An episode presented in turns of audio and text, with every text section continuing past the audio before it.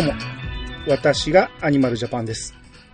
えー今回は予告通り、新エヴァンゲリオン会について届いたお便りを、えーネタバレありで語っていこうと思いますんで、えー前回出ていただいたメンバーに声かけました。えーまずは、とめきさん、どうぞ。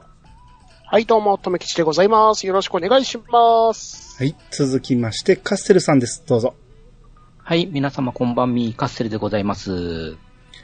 続きまして、パンタンさんです。どうぞ。はい、パンタンです。よろしくお願いします。えー続きまして、ワットさんです。どうぞ。あ、ワットです。よろしくお願いします。はい。えー、あと前回のメンバーと、ウラキングさんとソレトさんが参加されてたんですけど、まあ、今回ちょっと都合が合わずということで、えー今回はこのメンバーでいきたいと思います。えー、だ前回が、公開初日みんなで見て、みんなでというかそれぞれ見て、その翌日に収録したという強行スケジュールやったんですけど、はいえー聞き直してみたらものすごいこと喋ってるなと。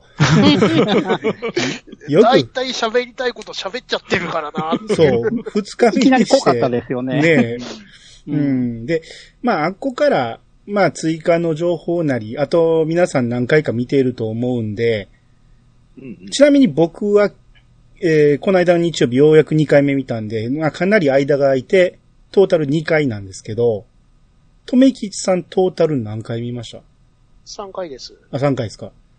カステルさんは？私は、えっと、家帰って弟くんと一緒に見たのと、あと先月見たので3回ですね。3回。パンタンさんは？はい、僕も3回です。うん。ワットさんは？えー7回です。7回。7回はすごいですね。すごいですね。うん。いやいや、その割にあんまり覚えてないっていうね。いやいやいやいやいやいや、もう得点はコンプされた感じじゃないですか。得点はコンプしました。さすが。そうですね。えっ、と、ちなみに、この6月12日から、うんまあ、すべてじゃないんですけど、多くの劇場でエヴァンゲリオン3.0プラス1.1になったんですかね。はい。1.01。あ、いや、1.01だから1.01か。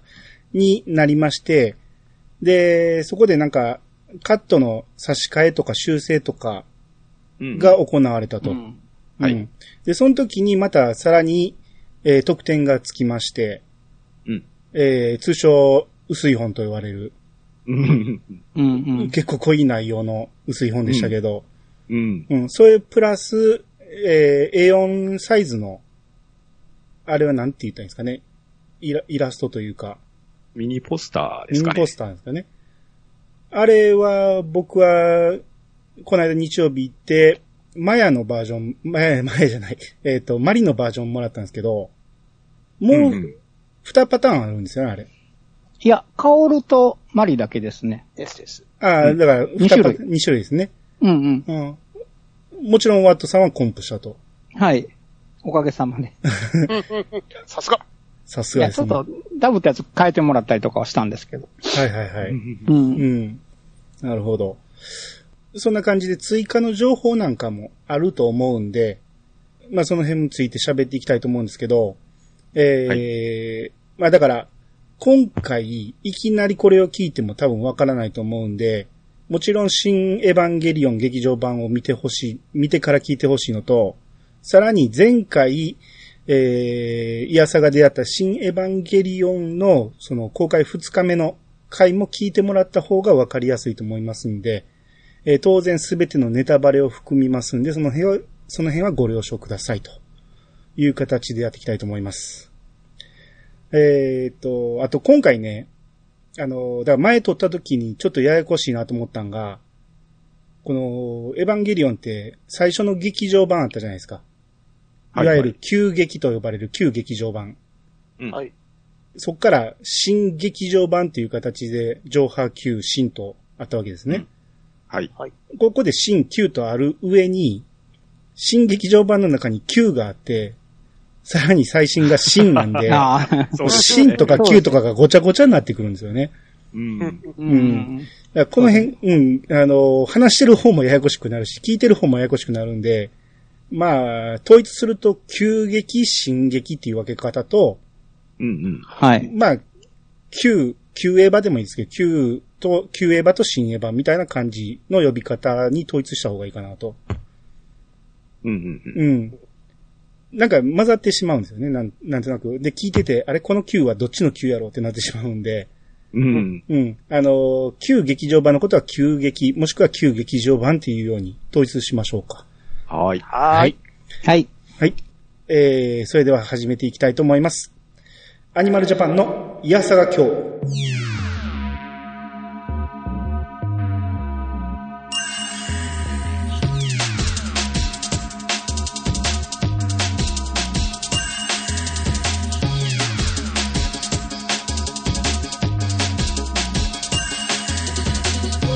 この番組は私兄が毎回ゲストを呼んで一つのテーマを好きなように好きなだけ話すポッドキャストです。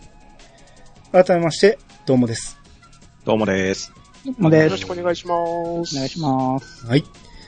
えー、早速届いたお便りを読んでいきたいと思うんですもうかなり昔に届いたんで、もう出したことも忘れてると思うんですけど、えー、はじめまして、シンゴと申します。新エヴァンゲリオン劇場版ネタバレ会聞きました。私も公開初日に無事見ることができ、ネタバレとかできない中で薄れゆく記憶をたまに掘り起こしては、無事に完結してよかったなぁと考える日々を送っていました。そして今回のネタバレ会で皆さんの話を聞いてよくわからなかったところを保管させていただきました。個人的に一番刺さったのは松任谷由実のボイジャーが流れた時でした。松任谷由実の曲の中でも一番好きな曲だったので、イントロが流れた瞬間に感情が揺さぶられましたね。さて、ネタバレ会で話に出ていなかったと思うことをいくつか書きます。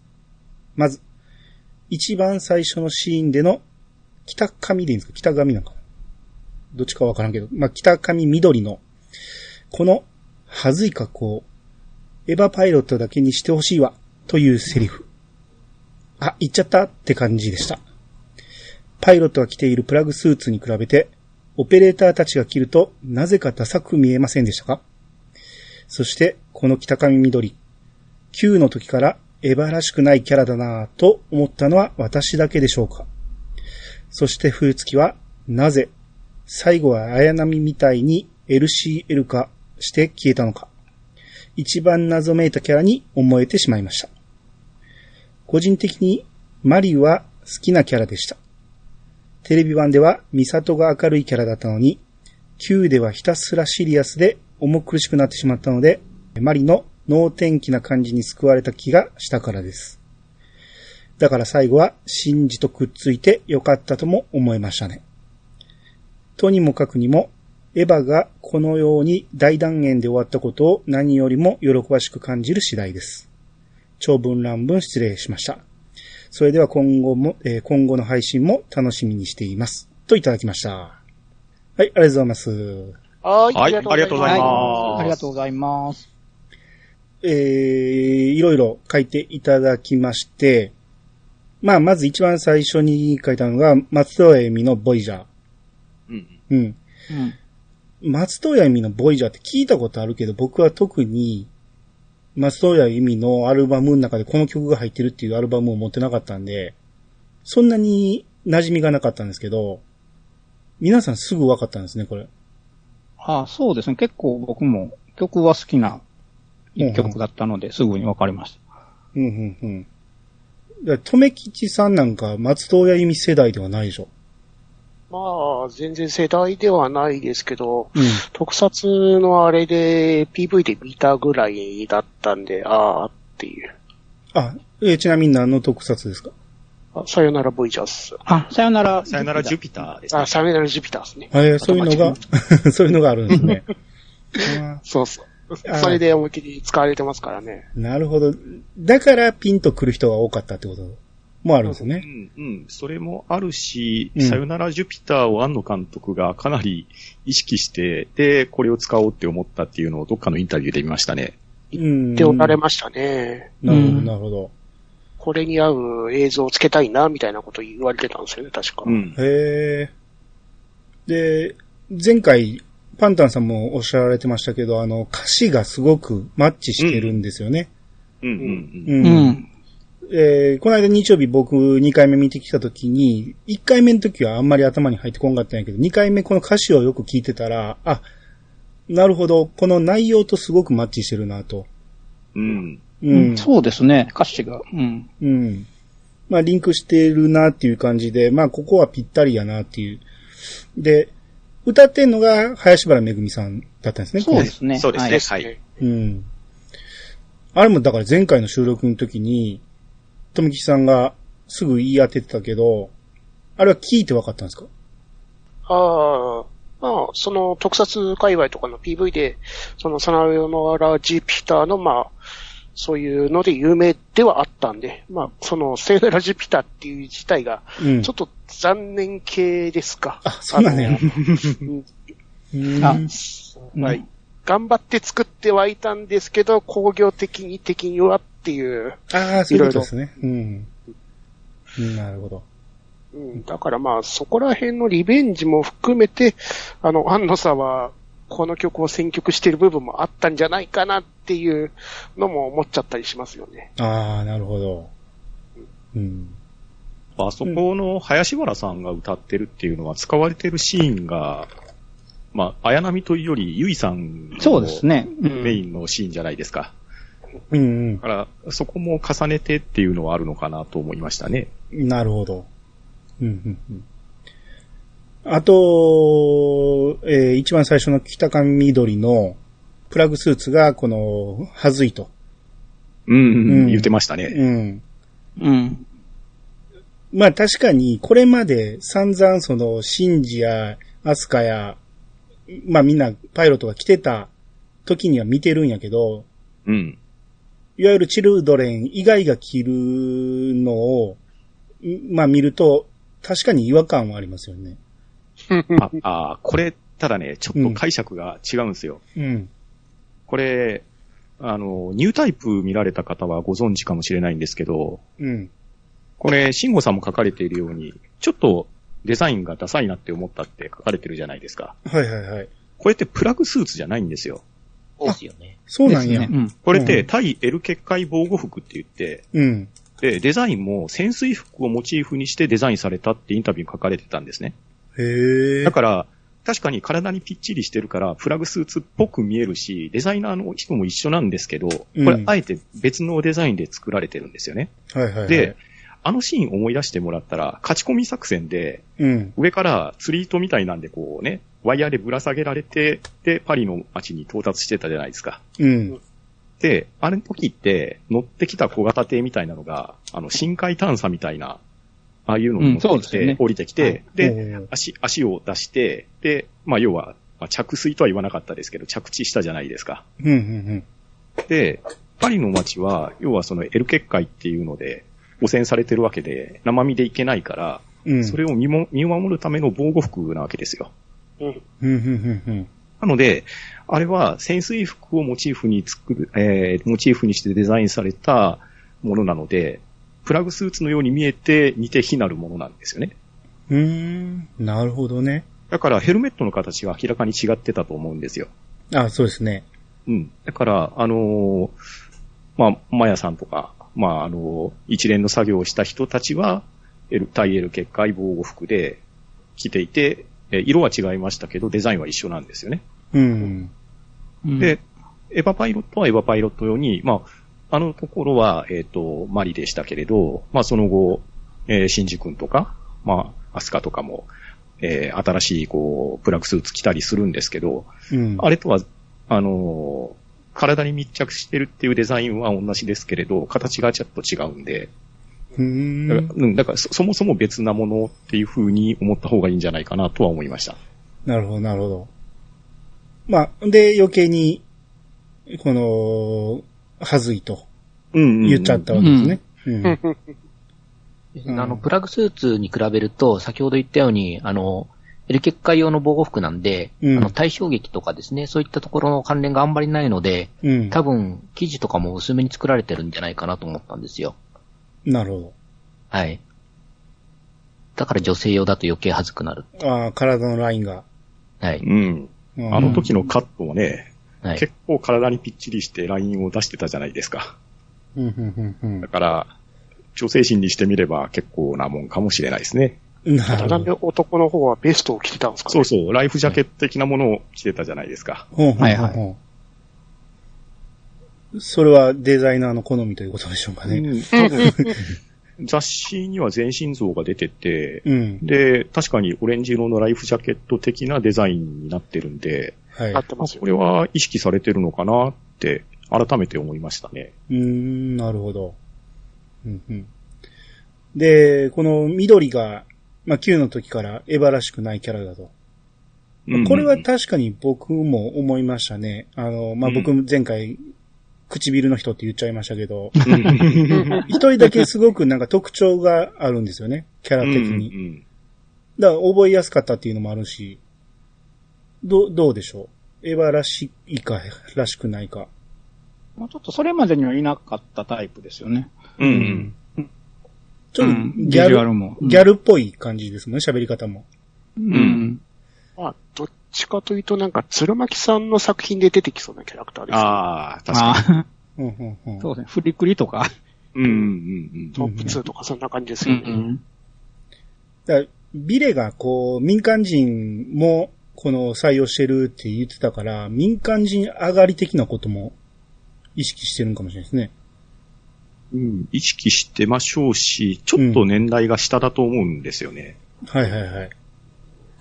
なんか、あの、おっちゃんに、なんかあれもやっとけみたいなこと言われたら、それも私の仕事みたいなこと言っててうん、うんうんううん。ん。ちょっとギャルっぽい感じのノリがあって、うん。まあ確かに、これまで、まあエヴァのこの、ネルフ側におった人たちって別にたくさん見てるわけじゃなくて、ほぼ、オペレーター周りしか見見れてないんで、うん。数少ない人しかわからないですけど、あの中にはいないタイプではありましたよね。うんうんううん。ん。はい。うんまあ、まあまあ好きな感じですけどね、僕はね。なご、うん和みますよね、こういう人がいるとね。うん、確かに。うん。名前ってやっぱり、あの、戦艦とか空母とか、そこら辺から取ってるんですかね？北上とか。はああ、そうかもしれなあ、いです、ね。他が結構そうで。うん、新キャラメンバーが高尾浩二、北上緑、奈良すみれかな玉秀樹なんで全員船からの名前っぽいですもんね。うんうんあ。うんうんうんうんうんそれで言うと、アスカが式並みになったのも、それなんですかね。綾波、式並み、巻波と、なんか波、波で揃ってるけど、まあ、駆逐艦で揃えたかったのかなっていう。うん。うん総流だったら空母だっけ軽自軽軽空母か。うんうんうん。だからそこの統一性は出したかったんでしょうね、あっこですかね。う。うんん。なんとなくこう、アスカがこう、新劇場版になって、ちょっといろいろ変わった気がするんで、うん。その辺意識して変えてきたんかなっていう。うん。まあ、基本的にあのー最初に、しげち兄さんも言っておられましたけど、海に関連する名前がほとんどなんですよね。うん。ううんん。だからその辺から全部引っ張ってきてて、まあ、特に、えー、戦艦の名前を取ってきてるってことなんですよね。う。うんん。あーで、あと、冬月はなぜ LCL 化したか。これについては僕2回目見てもやっぱりさっぱりわかんなかったですね。うん。この、慎吾さんがおっしゃっている通り、一番謎めいてるキャラかなと思いますね。うん結局最後までうん。何がしたかったんかがよくわかんないです、この人。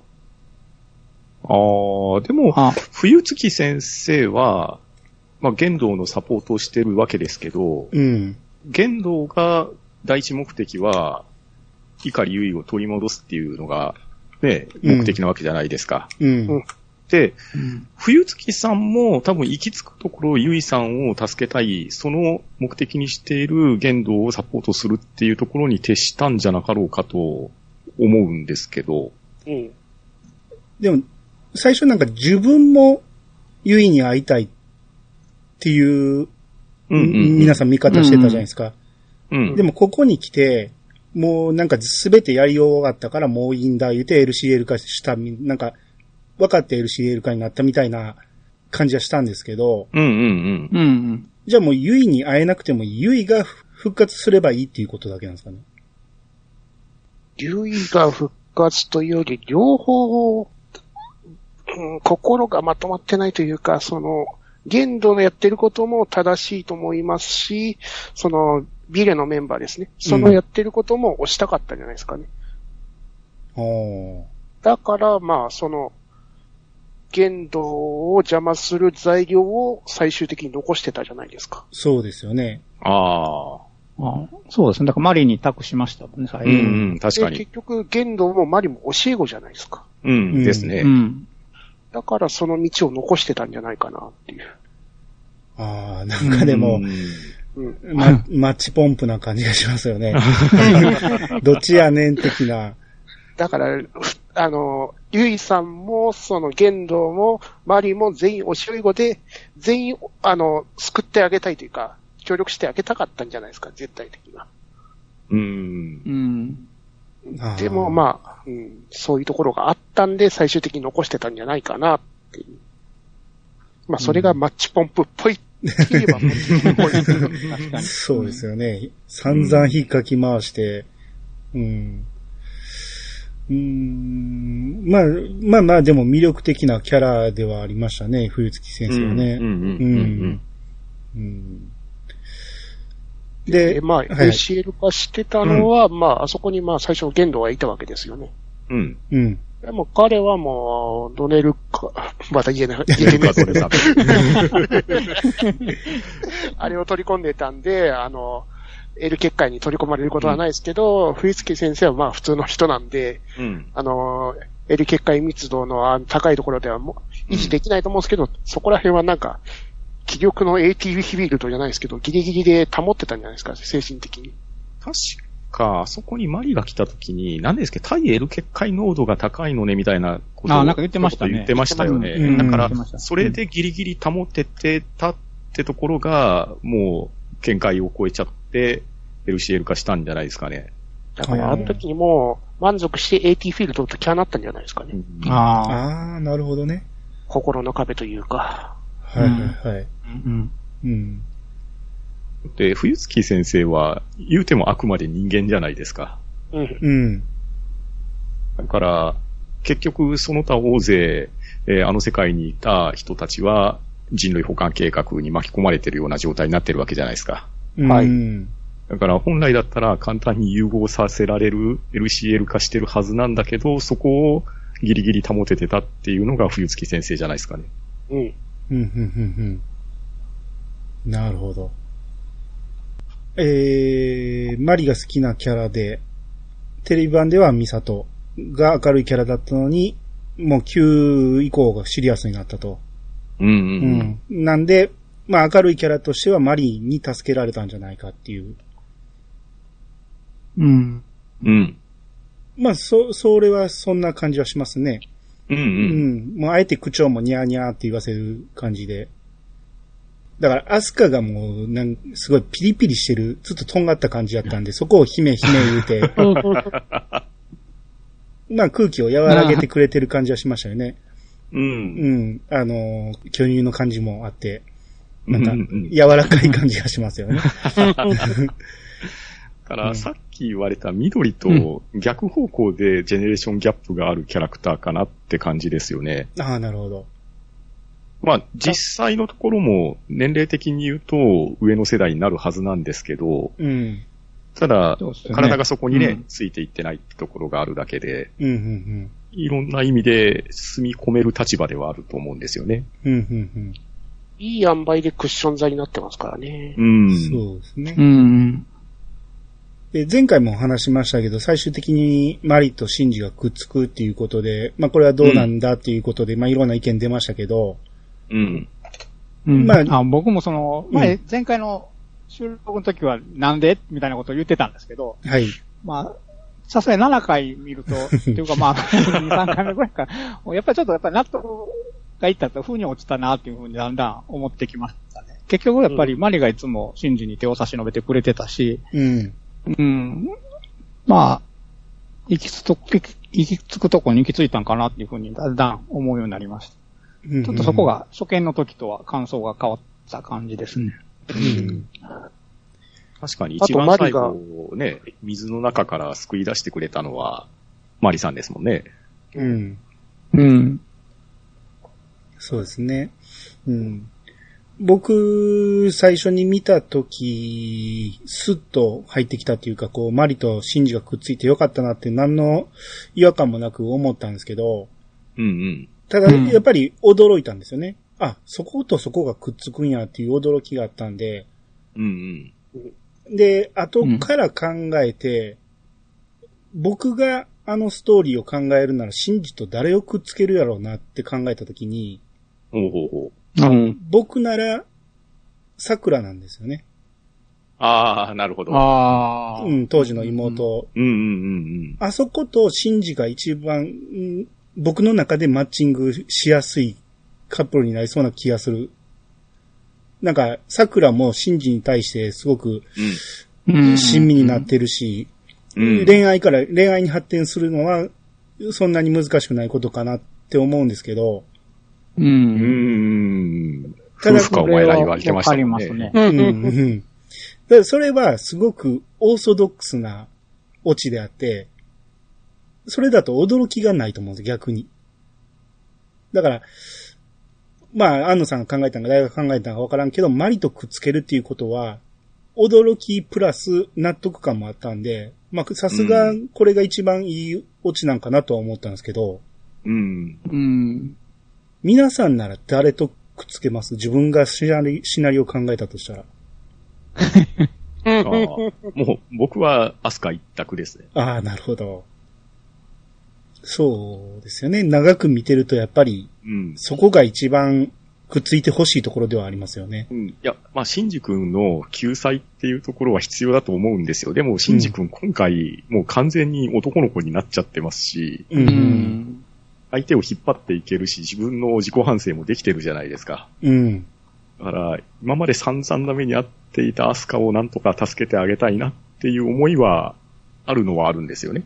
うん、うん、うん、うん。うんうん。うん。あと、富吉さんなら、うんやはりやっぱり綾波じゃないですかね。ほうほうほうほう。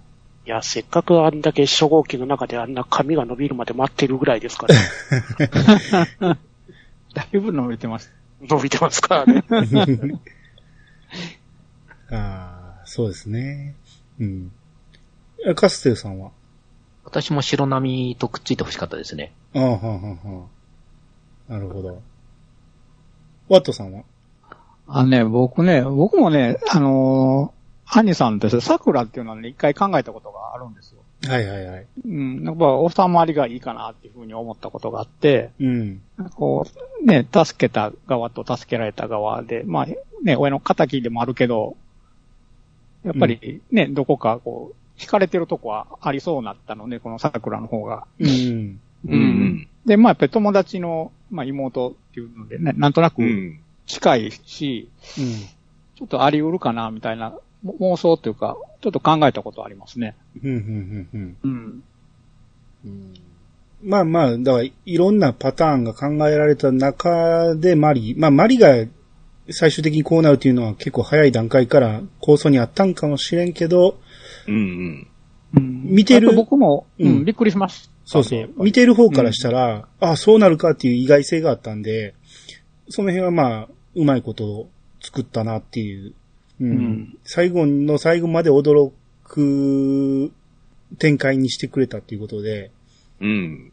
まあでも、そのし、今回の新エヴァですとか、まあ、新劇場版の方ですね。うん。はずっとまあ、マリはシンジを救おうとして動いてきたんで、あの割り方はまあ、普通通りっちゃ普通通りではあるような気がしますね。うん、そうなんですよね。うん。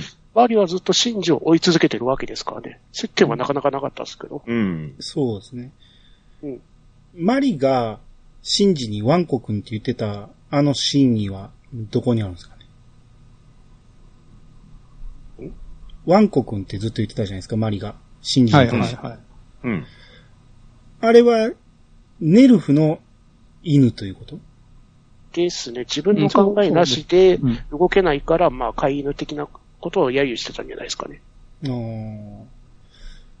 まあ、その呼び方が気に入っちゃってずっとワンコクになっちゃったんじゃないですかね。そうですね。ずっと言ってましたよね。うんうん。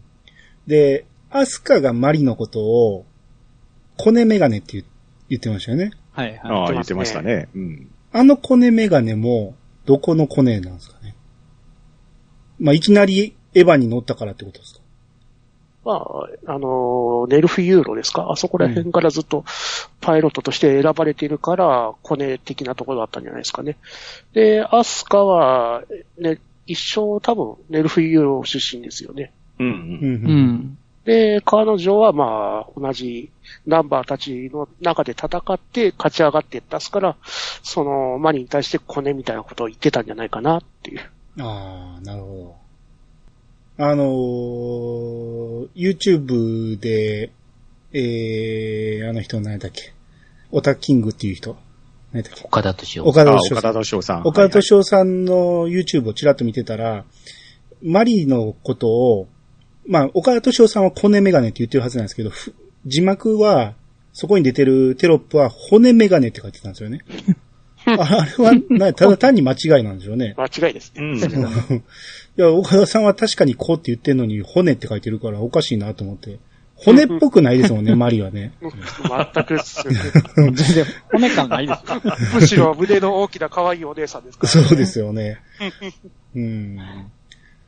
えっとね、今回ちょっと参加、急遽参加できなくなったソレトさんからお便りいただいてて、はいえー、イヤサガエバー勢の皆様こんばんは。そして、イヤサガ今日お聞きの皆様こんばんは。ソレトです。今回は参加できずにすみませんでした。ですが、事前にお手紙を読ませていただいたので、私なりの考えを書きましたので、えー、兄さんに届けておき、届けておきたいと思います。慎吾さんのお手紙にあった北上緑ですが、彼女は我々のような26年前からエヴァを見ているエヴァの呪いにかかった古い人間ではなく、新しい世代のキャラの代表だと思います。傍若無人な喋り方をし、ブンダーの制御もあまり責任感はなく、プラグスーツを恥ずかしがったりします。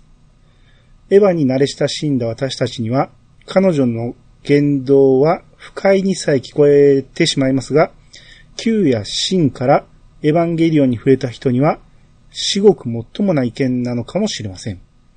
つまり、まともな人間、常識人が北上緑なのだと思います。常識人なので、周りの異様なノリや、えー命をかけまくる行動が理解できません。だって周りはみんなエヴァの呪いにかかった人たちなのです。けど、そのような人物に描かれたからこそ、最後のシンジ君出撃の際に大きな役割があるのだと思います。北上緑のセリフですね。冗談じゃない。まさか、エヴァに乗せるつもりじゃないですよね。疫病神。えーみんなが、シンジ君にかけるしかないと盛り上がっているところで彼女は言い放ちます。ニアサーで家族を失った彼女だからこそ、この盛り上がりにブレーキをかけられるのだと思います。ちなみに、この後、桜に全部持っていかれてしまいます。わら。えーそして冬月先生。先生はもともと、もともと人仕様になっていないブンダーに乗り込んで戦っていたので、最後に LCL 化しました。乗り込んだマリが L 結界密度が高すぎるうんぬんと言っているので、リリンは溶けちゃうんでしょう。それから、先日新バージョンを見ました。新たに気づいたことがありました。でももう公式で回答が出ていたらごめんなさい。種子を残すためのタンポポ型ユニットですが、L5 ポイント目指して射出していました。L5 ポイントは有名なラグランジュポイントです。ガンダムではサイド4とサイド1があります。PS4 のコントローラーとモニターがついたカメラが出ています、えー出てきますが、あれは VR カメラなのだと思います。あのカメラは CG で作ったエヴァの世界に、カメラが入って撮影するという手法などと、えー手法なのだと思います。エンディングのテロップにも VR カメラ班が記載されています。新エヴァはカメラアングルを探すのに非常に色々な手を使っておりますので、その一つなのだと思います。また、最後のスタジオを締めていくシーンに、第三村の当時の家でのやりとりを実際に人がモーションキャプチャーを使ってカメラアングルを探すのに使ったセットが出てきていました。この様子は NHK の庵野秀明監督スペシャルで見ました。新規カットは玄道の学生服姿とかですかね。えー冬月先生のイスカリオテのマリのセリフもちょっと変わっていたような。あとは何個か気づいたことがあったんだけど、日が経つにつれ忘れてしまいました。メモして、えーメモしておけばよかった。っていうお便りをいただきまして、主に慎吾さんのお便りに対するアンサーだったんですけど、うん。えー、だ緑がもう、要は、新しい世代の、我々よりも若い世代の意見を取り入れてるんじゃないかってことですね。うん。うん。まあ、それは確かにそうですよね。僕らからしたら言わんようなセリフをバンバン言いますからね。うん。いやー、面白かったな。あの、巨大綾波に対して変なのっていうう。ん。言えましたね。確かに そうですよね。もう僕らが慣れてしまってるんですよね、あれにね。そう。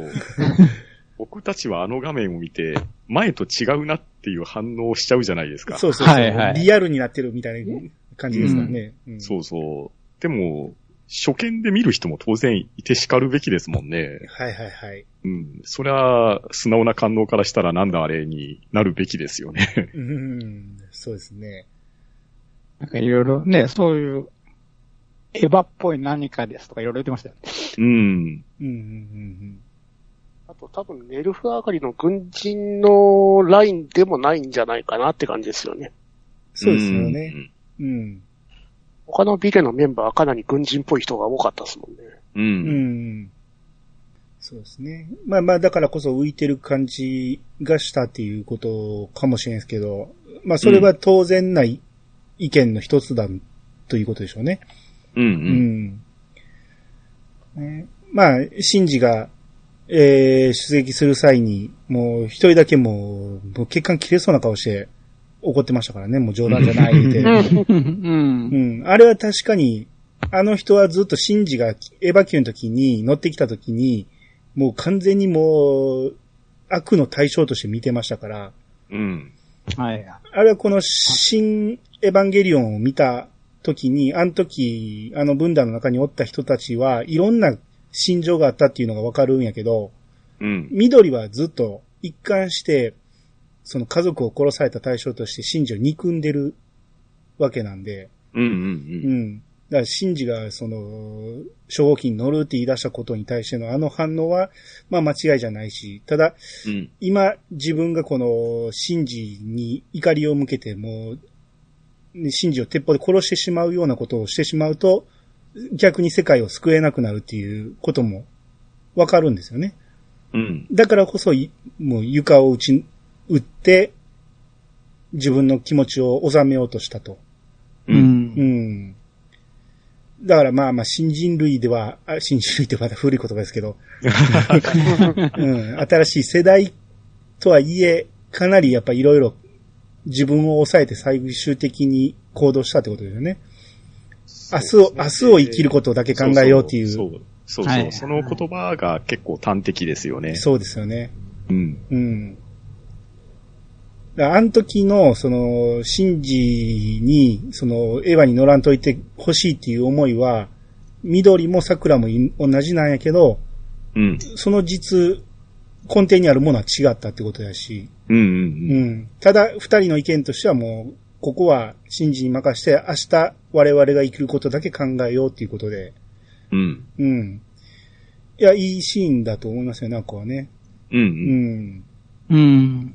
うんで、まあ、冬月先生が、まあ、L 結界密度が高すぎるため、まあまあ、その辺はさっき我々が話したことという、同じですね。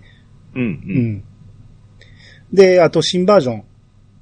えー、1.01バージョンですけど、うん。まあ、ソレトさんが言うには、この、種子を残すための担保ボ型ユニットが、えー、ラグランジュポイントを目指して発射してたと。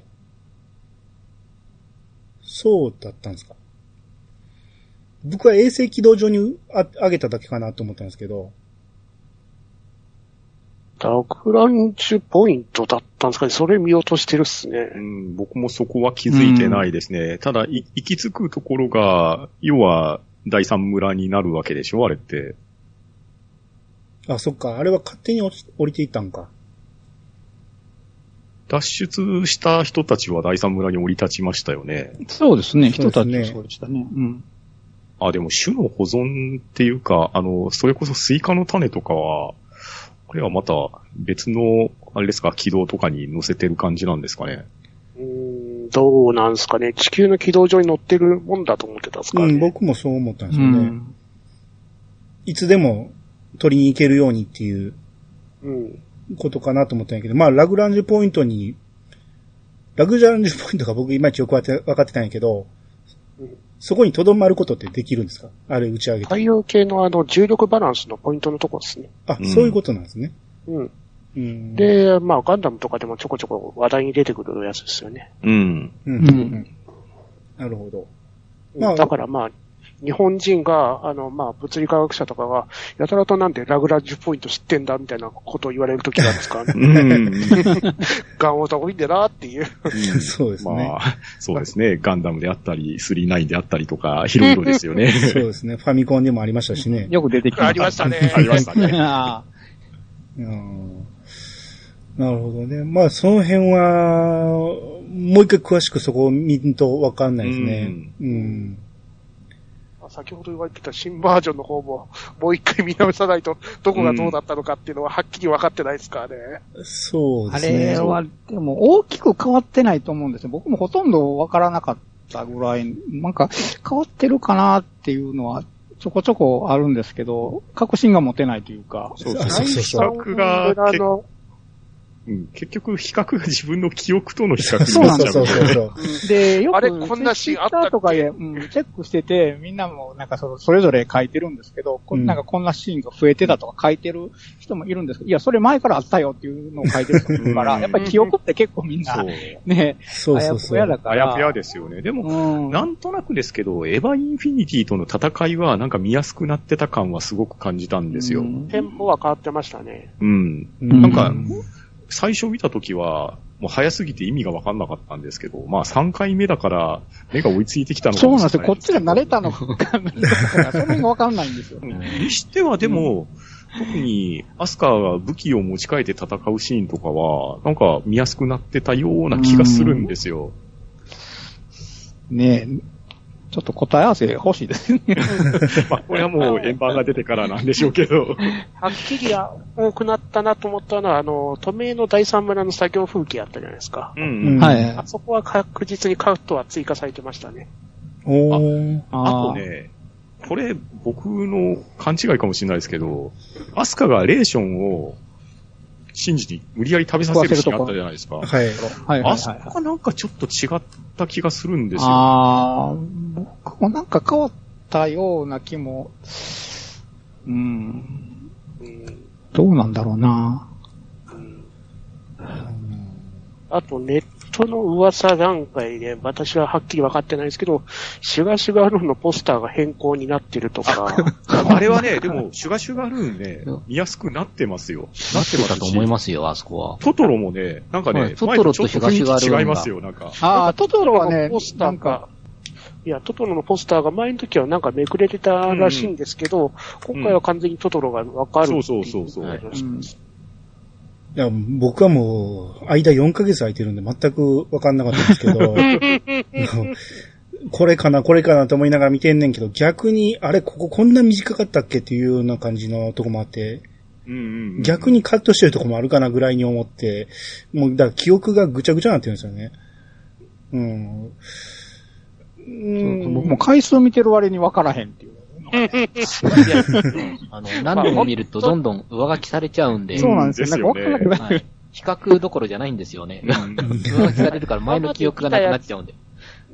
今まで見たやつの記憶に乗っ取っちゃうんで、なかなか違いがここ、こうだったよねっていうのは分かりづらいですもんね。うん。うん。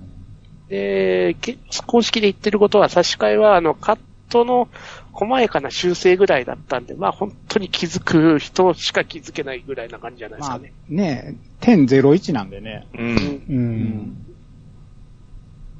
昔からそうっすもんね、あの、総集編とか劇場版と違うって言われても、劇場版の内容をしっかり覚えてないから、う。うんん。えー、新規カットは、えー、玄道の学生服姿？ありましたね。そこも確かにうん追加されてましたうんうね。ん。うう。ん。あのシーンって、最後ってカラーになってました？いや、なってなかったです。やってないんじゃずいややっぱり、うん。あの、カララーになったのは新カットでいいんですよね、多分。多分新規カットです、多。分ですけど、うん。自信はでもない。うん自信がないんですけど、あれ、ここカラーだったかなって思いながら見ましたね。あそこも変わってるなっていう確信はできるようなシーンでしたね。うん。うん。あと、冬月先生のイスカリオテのマリ、んマリアかな？のセリフ。セリフ？ね、セリフ周りは変わってないと思うんですね。おうーん。公式的にもカットを入れ替えてるってぐらいしか言ってないんで。ああ、なるほど。うーん。まあ確かにやっぱりわかんないですよね、これはうね。ん。ですよね。うん、あと PS4 のコントローラーとモニターがついたカメラ。うんうん。うん。あれが VR カメラだと思うと。うん。う。うんん。あれ、ドキュメントで出てましたよね。出てきましたね。NHK の。う。うんん。プリビズのあの、撮影風景ですね。あの時に使ってるのが出てましたね。う。うんん。うん。えー、第三村の当時の家でのやりとり。まあ、この辺は BS でやってたやつですよね。やってましたね。うん。やってはいましたね。うんまあまあ BS の話は最後にもうちょっとしましょうか。はーい。うん。えー、じゃあ続いて、えー、毎度お世話になります、トヘロスです。新エヴァ劇場版会拝聴何がネタバレになるのかわからないので、薄味ですがメールにて失礼します。自分は以前のエヴァ恋会でお便りを読んでいただいたように、旧劇場版で心が折れてエヴァから離れていたので、恋会拝聴後、きちんと新劇場版を見ることができ、今作もイヤサガで劇場版感想会を配信すると言わなかったら、映画館で見ていなかったかもしれないので、良いきっかけを作ってくれたことに感謝。個人的に劇場版見た時期が、直前に見たバイオレット・エヴァーガーデンのバイオレットと綾波過去のそっくりさんが第三村で住人たちと村の生活をしていく様子が人としての感情を少しずつ取り戻すところと被ってて少しだけうるうるきましたし深い意味があるのかわかりませんが作中のエヴァパイロットだった子たちがそれぞれ意外なパートナーと一緒になってた姿が見られただけでも満足でした。これまでのテレビ版、旧劇場版の物語の締め方と打って変わって、鑑賞後に晴れやかな気持ちにさせてくれた新エヴァンゲリオンにありがとうの一言です。最後に公開後、時間や情報も少ない中、非常にわかりやすい解説、考察をしてくださった兄さんと英知の冠の皆様、お疲れ様でした。もし機会があれば、ソフト化された後の新エヴァンゲリオン深掘り会の配信があれば、視聴できる日を楽しみに待っております。といただきました。ありがとうございます。はい、ありがとうございます。はいありがとうございます。まあ、バイオレット・エヴァーガーデンといえば、ワットさんですけど、はいはい。僕、ここは全く被らんかったけど、まあ、あ僕も、あの、見てるときは全然思ってなかったけど、言われてみたら、まあ、ああ、なるほどなっていうのはちょっとありますけど。そうそうそうなるほどなですよね。う。うんん。ああ、だから、劇場版と、あと、バイオレット・エヴァーガーデン本編の、バイオレットの変化と言いましょうか。うん。なんか人の心を取り取り戻していくというか、はいそういう流れがっていう意味合いですかね。まあまあそういうことでしょうね。まあそうでしょうね。うん。綾波が何も知らないところがいろいろ学んでいって、感情とか、うそういう人となれを学んでいくのと似てるというか、なるほど、なるほど。うん。うんっていう意味だと思いますけど。うん。そうですね。まあそこをリンクしてみると、まあ、うるうる来るかもしれないですね。う。うんん。で、まあ、いそのエヴァパイロットたちの意外なパートナーと一緒になる姿。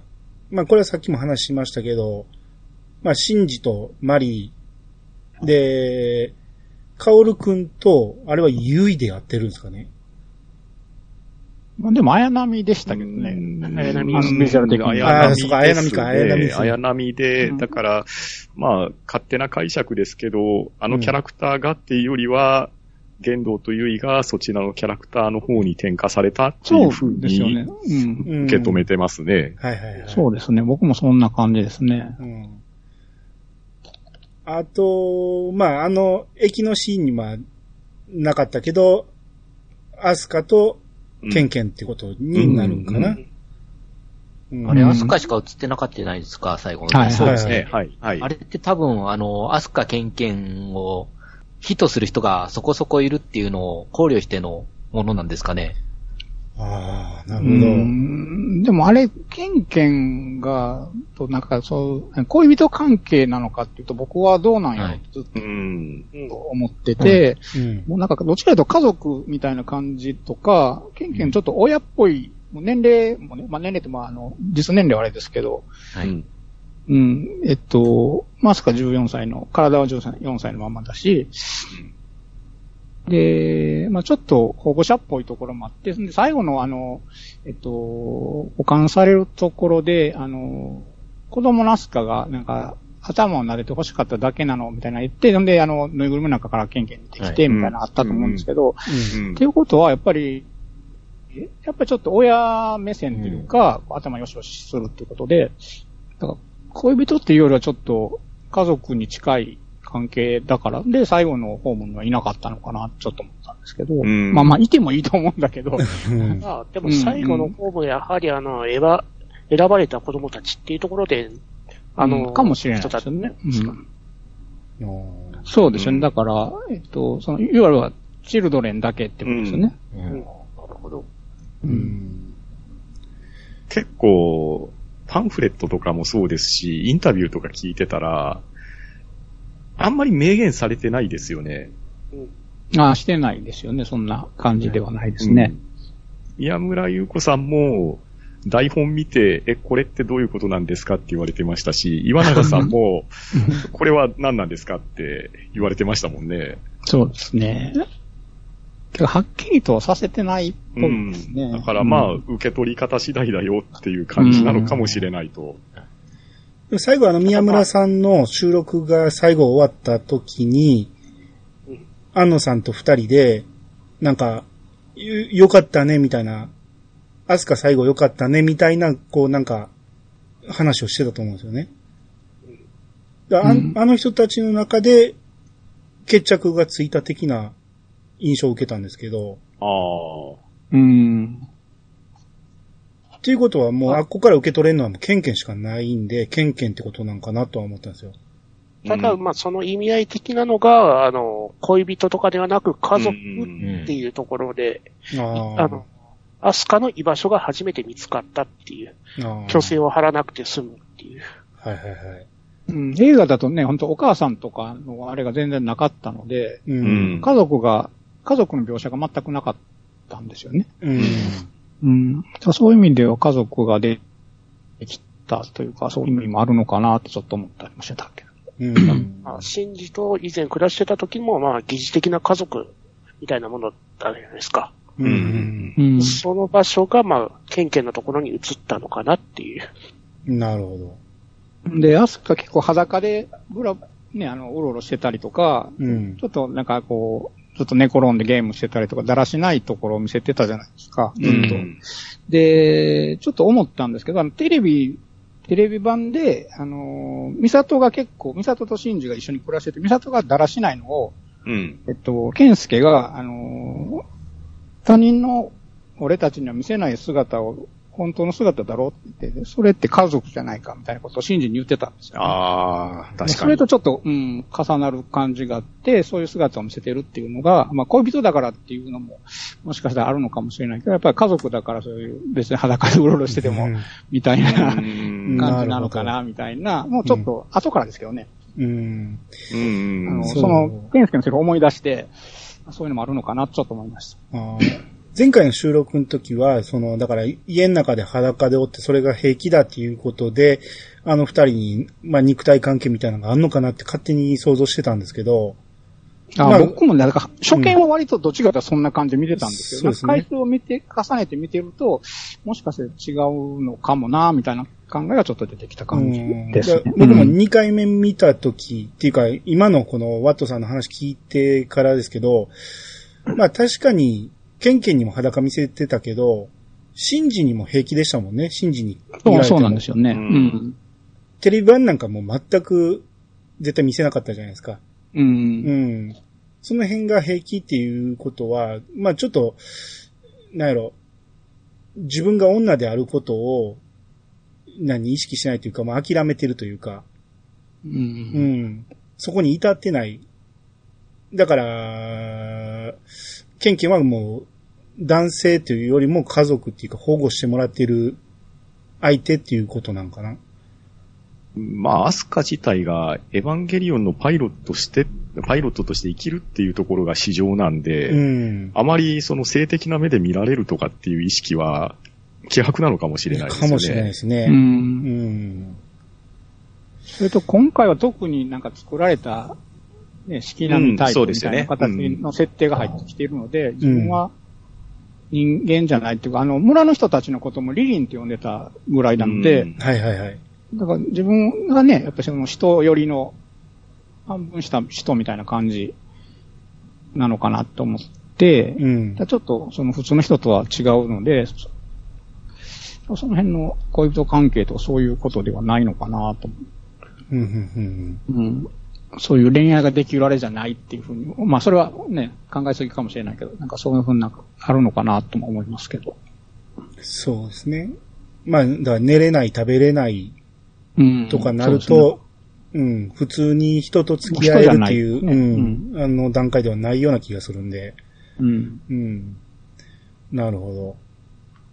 じゃあ、アスカはもっと救われてよかったんじゃないかなと思いますけどね。そう、そうなんですよそうなんですよね。うん。なるほどね。うん。で、まあ、もしこの新エヴァンゲリオンがソフト化されたらさらに深掘りしてくれということなんですけど、まあ、できますよ、多分。あの、ちゃんと一時停止して、いろいろやろう思ったらできますけども、キリがないんで、うんそうですよね。うん。確かにね、映画館に一時停止ボタン欲しかったっすね。そうですよいね。やー、そうなんですよ。だからあの、前、えっと、前の収録の時にちょっと、パンタンさんがおっしゃってて、うん。あの、うん。僕らも、ああ、そうそうって言ってたんですけど、あの、ロッカーに、ほら、あの、ウルトラ警備隊とかの、うん。こあの、マークが貼ってると言ってたじゃないですか。あれなんか、何回か見てると、なんかいっぱい貼ってるなと思ってで、しょう。なんかで、うん毎回僕、あの、そこばっかり見に行ってたというか、毎回ロッカーを凝視して、毎回なんか、なんかいっぱい貼ってるけど、で、今日はあそこの位置を確認しようみたいな感じで、あれ、前の扉と、右、右と左の面にも貼ってあって、うんなんかめちゃめちゃ貼ってるんですよ。十何個貼ってるんですよ。うんで、まあ、あの、何回か見て、5、6 5回目ぐらいで、あの、全部判明しましたけど、さすが。なんかすごい、だから、つぶらや系のマークがいっぱい貼ってあるんですよね。うんうんう。うんんだからあの、ウルトラマン、ね、科学特捜隊とかウルトラ警備隊と、ウルトラマンから80までかな、マット、タック、ザット、マック、UGM が貼ってあったりとか、へあと、マイティジャックが貼ってあったりとか、うん。ボーンフリーとか、あと、スターウルフ。フフリーもあったんですか？ボーンフリーありましたね。で、スターウルフとか、あの、緊急指令、点4点点ってわかります？かのマークとか、怪奇大作戦の科学捜査研究所の SRI っていうマークとか、ミラーマンの SGM とトリプルファイターの SA、あ、サットか。サットと、ジャンボーグエースのパッドと、と、ザ・ウルトラマン、アニメのあの、ザ・ウルトラマンの科学警備隊のマークと、なんか、それぐらい貼ってて、それ毎回チェックしてて、いや、全部分かったと思って。すごいな。4回目か5回目ぐらいで。っあていう、そういう、ちょっとオタクなチェックをしてました。あ。だからそういう感じで、深掘りは多分、まだまだあると思うんですけど、うん。うん。まあさすがにこれを続けてても、多分、僕がついていけなくなるんで、まあ、ついていけてなかったです。うん。まあその辺は、ほんまに詳しい人たちがいろんなところでやってくれると思うんで、もうそれはもうそちらにお任せして、うんうん。いやさがでは今回これが最後になると思いますんで。はい。えー、じゃあ続いて、えっ、と、ハッシュタグでいただいた、えー新エヴァについての話があったんで、えーそちらも紹介していきます。えーまず、ロムペイさんからいただきました。えー新エヴァの感想ということですが、えーネット情報ではありますが、トラウマだらけの登場人物の中で、マリは唯一過去のしがらみがない人物であるとのこと。エヴァの中でも得意であり、性格的にも設定的にも過去に囚われないところが救いになるのかなと。一説では、安野もよこ先生がモデルだとか。といただきました。ありがとうございます。はい、ありがとうございはいはい、ありがとうます。ございます。ありがとうございます。えー、マリに唯一過去のしがらみがない。そうなんですかね。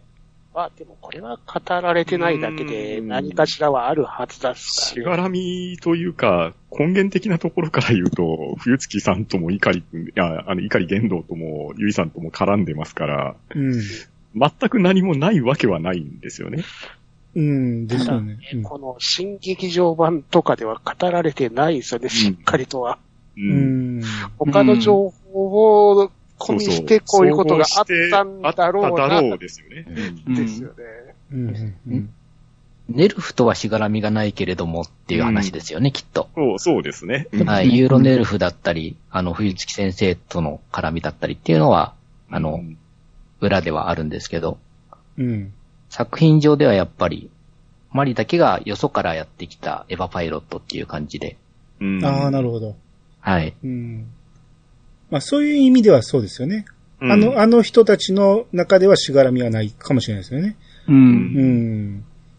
ただまあ、マリの素性を知ってる人間とすれば、玄道と冬月でだけですから、まあ、それで絡んあったんじゃないかな。で、それで、エルフに入ってるわけですからね。うん。え、歯の時は絡みありましたっけ？あの人たちに。まあ、その、その、大学時代を考えると、あ、まあまあ、過去はね。うん。そうですよね。直接的にほぼ絡んでないですからね。絡んでないですよね。この、そうですね。シーンとしては絡んでないですよね。そうですよね。結局、ビレの方に行っちゃってるし、うん。まともに対話すんのんって最後の最後の冬月先生とのあっこだけですもんね。ですよね。マリが一方的に玄道くんって言ってるだけで、うん。玄道はマリのこと一切触れてないですもんね。うん。うん。だからあ、まあでも、独白のシーンで、マリーは出てますよね。出てましたね。ありましたね。うん。ああ、そっか。はい。うん、うん、うん。うん。まあ、でも、結局、これもあれじゃないですかね、緑とかと一緒の話で、うん。どっからエヴァンゲリオンを楽しんでるか、まあ楽しんでるかっていうか知ってるかっていうところの話で、うん。エヴァンゲリオンの、いわゆるテレビアニメ版から楽しんでて、で、コミック版も手を出して、で、いろんな情報も手に入れて、今回の、あ、旧劇場版も見て、で、今回の新劇場版も見てってなってくると、登場キャラクター的には順番はかなり新しい方でしか出てこないわけじゃないですか。うん。だから、うんそそこの部分だけピックアップすると、確かにしがらみは、ないことはないかもしれないですけど、他のキャラクターよりは浅いっていう風に思えるとは思えるんですよね。うん、うん、うん。うん、うん。うん。ただ、しがらみって、ね、浅い深いじゃないと思いますんで、う。うんん、ちょっと一概に一括りにはできないかなとは思いますが、そうですよね。うん。この、エヴァンゲリオンっていう世界の中では、かなりいろんなところに関わり合ってる人なんで、うんうんううん。ん。うんで、一説では、安野もよこ先生がモデル。そうなは違いますね。それは違うんですか？それは公式が否定してますからあ。否定してたんやはい。うんこれだから僕が YouTube でさっき言ったあの、あの人、また名前が出てこないけど。あ、岡田敏岡田夫さん。敏夫さん。岡田敏夫さんがはっきり言ってましたね。で、そのことを言ってるやつを公式が全部否定しました。ああ、いや、そういうことなんですね。うんうんいや、僕もあの、岡田さんの言いようはすごく違和感ありましたけどね。なぜあなたが言い切ってんのと思って。だって、そもそも安野もよこさんに全く絡みないですもん、岡田さんは。うんうんまあだからあれ、タですかね、完全になる。いやでしょうね。うん違和感はすごいありましたんで。まあまあそうですよね。あんま結びつかないですもんね。まあだから僕が安野もよこさんをそんなに知る知らないからかもしれないですけど。うん。まあでもネットの情報では、まあ確かによく言われてはいたんですよね。うんあそうですね確かに、うん、しょっちゅう聞きますよね、そういう説は。その、ね、安野監督が変わったファクターとして、安野もよこさんがいたから、このエヴァンゲリオンが変わっていくファクターとして、あの、モデルになってるんじゃないかっていう噂が立ってましたからね。なるほどね。うんうんうんうんそれは、そうですよね。こじつけようと思ったら、いまあ、かなんとでも言えるわけですし、ただ、ね、今回の新エヴァンゲリオンで、うん。剣道は自分の本音が吐露できたわけじゃないですか。うん。うん。もし、マリオ、安野もよこって定義づけるんであれば、うん。ちょっとキャラクター付け的にズレが生じると思うんですよ。うん。うん。うんまあ、リアルであるのをアニメに転写する必要性っていうのは全くないんですけれど、うん。やはり、怒言動を安野さんと結びつけるんであれば、うん。そこの対局にいるのはゆいさんの存在だと思うので、はいはいはい。そ、そこが安野もよこさんだって言うんであれば、まあ、わからんではないんですけど、うん。そこがマリで、で、そのマリが、シンジ君とくっつくっていうのは、それはちょっと理屈が合わんのじゃないかなと思いますね。なるほど。うん。まあでも、そのマリってキャラクターが、あの、安野さんの作ったキャラクターじゃなくて、あの、安野さんと鶴巻さんが話し合いながら作ったキャラクターですからね。そうですよね。ん。うん。うん。うん。うん。そうですね。まあ、公式が否定してんねんから、そう僕らはこれ以上言うことはないですね。そうなんですよね。そうそう。うんまあ、あの、自分の心の中でこうあればいいなって思うのはいいかと思いますが。そうですよね。あの、自分の中でこう思うっていうのは何とでも考えたらいいことやから、うんううんん。それを人がこう思うっていうことを否定する必要もないですし、うん。うんですそうですね。うん。うんえー、じゃあ続きまして、K 店長さんからいただきまして、えー、ミサトさんの、まだまだは、スレッガーからのであってほしいといただきましたが、じゃあ、これはあの、ね、あの、悲しいけど、これ戦争なのよねとか言いながら突っ込んでいくわけですよね。しかもこれテレビアニメ版の方でしょそういうことですよね。じゃあァイターですよね。うんじゃあ、船の中から初号機が出てきて、巨大アダミを切り裂くわけですよね。ああ、そうですね。ブライトさんがそこまでやれとは言ってないってやつですよね。うん、なるほどね。あってほしいの意味がちょっと、意味がちょっとわかんないですけど。うんまあ確かにあの、ミサトさんの言い方がちょっと若干似てる感じはあったんですか？はいはいはいはい。ああ、もしかしたら、あの、秀明からしたら、頭の中にちょっとあったかもしれないですね。死を覚悟するっていうことはこういうことだっていうのは、もしかしたらあったかもしれないですね。可能性はありそうですよね。ああ、そうそう、ありそう。うん。うん。はいはい。まあ、ほ ちょっと一言だけでしたけど面白かったですね、これはね。はい。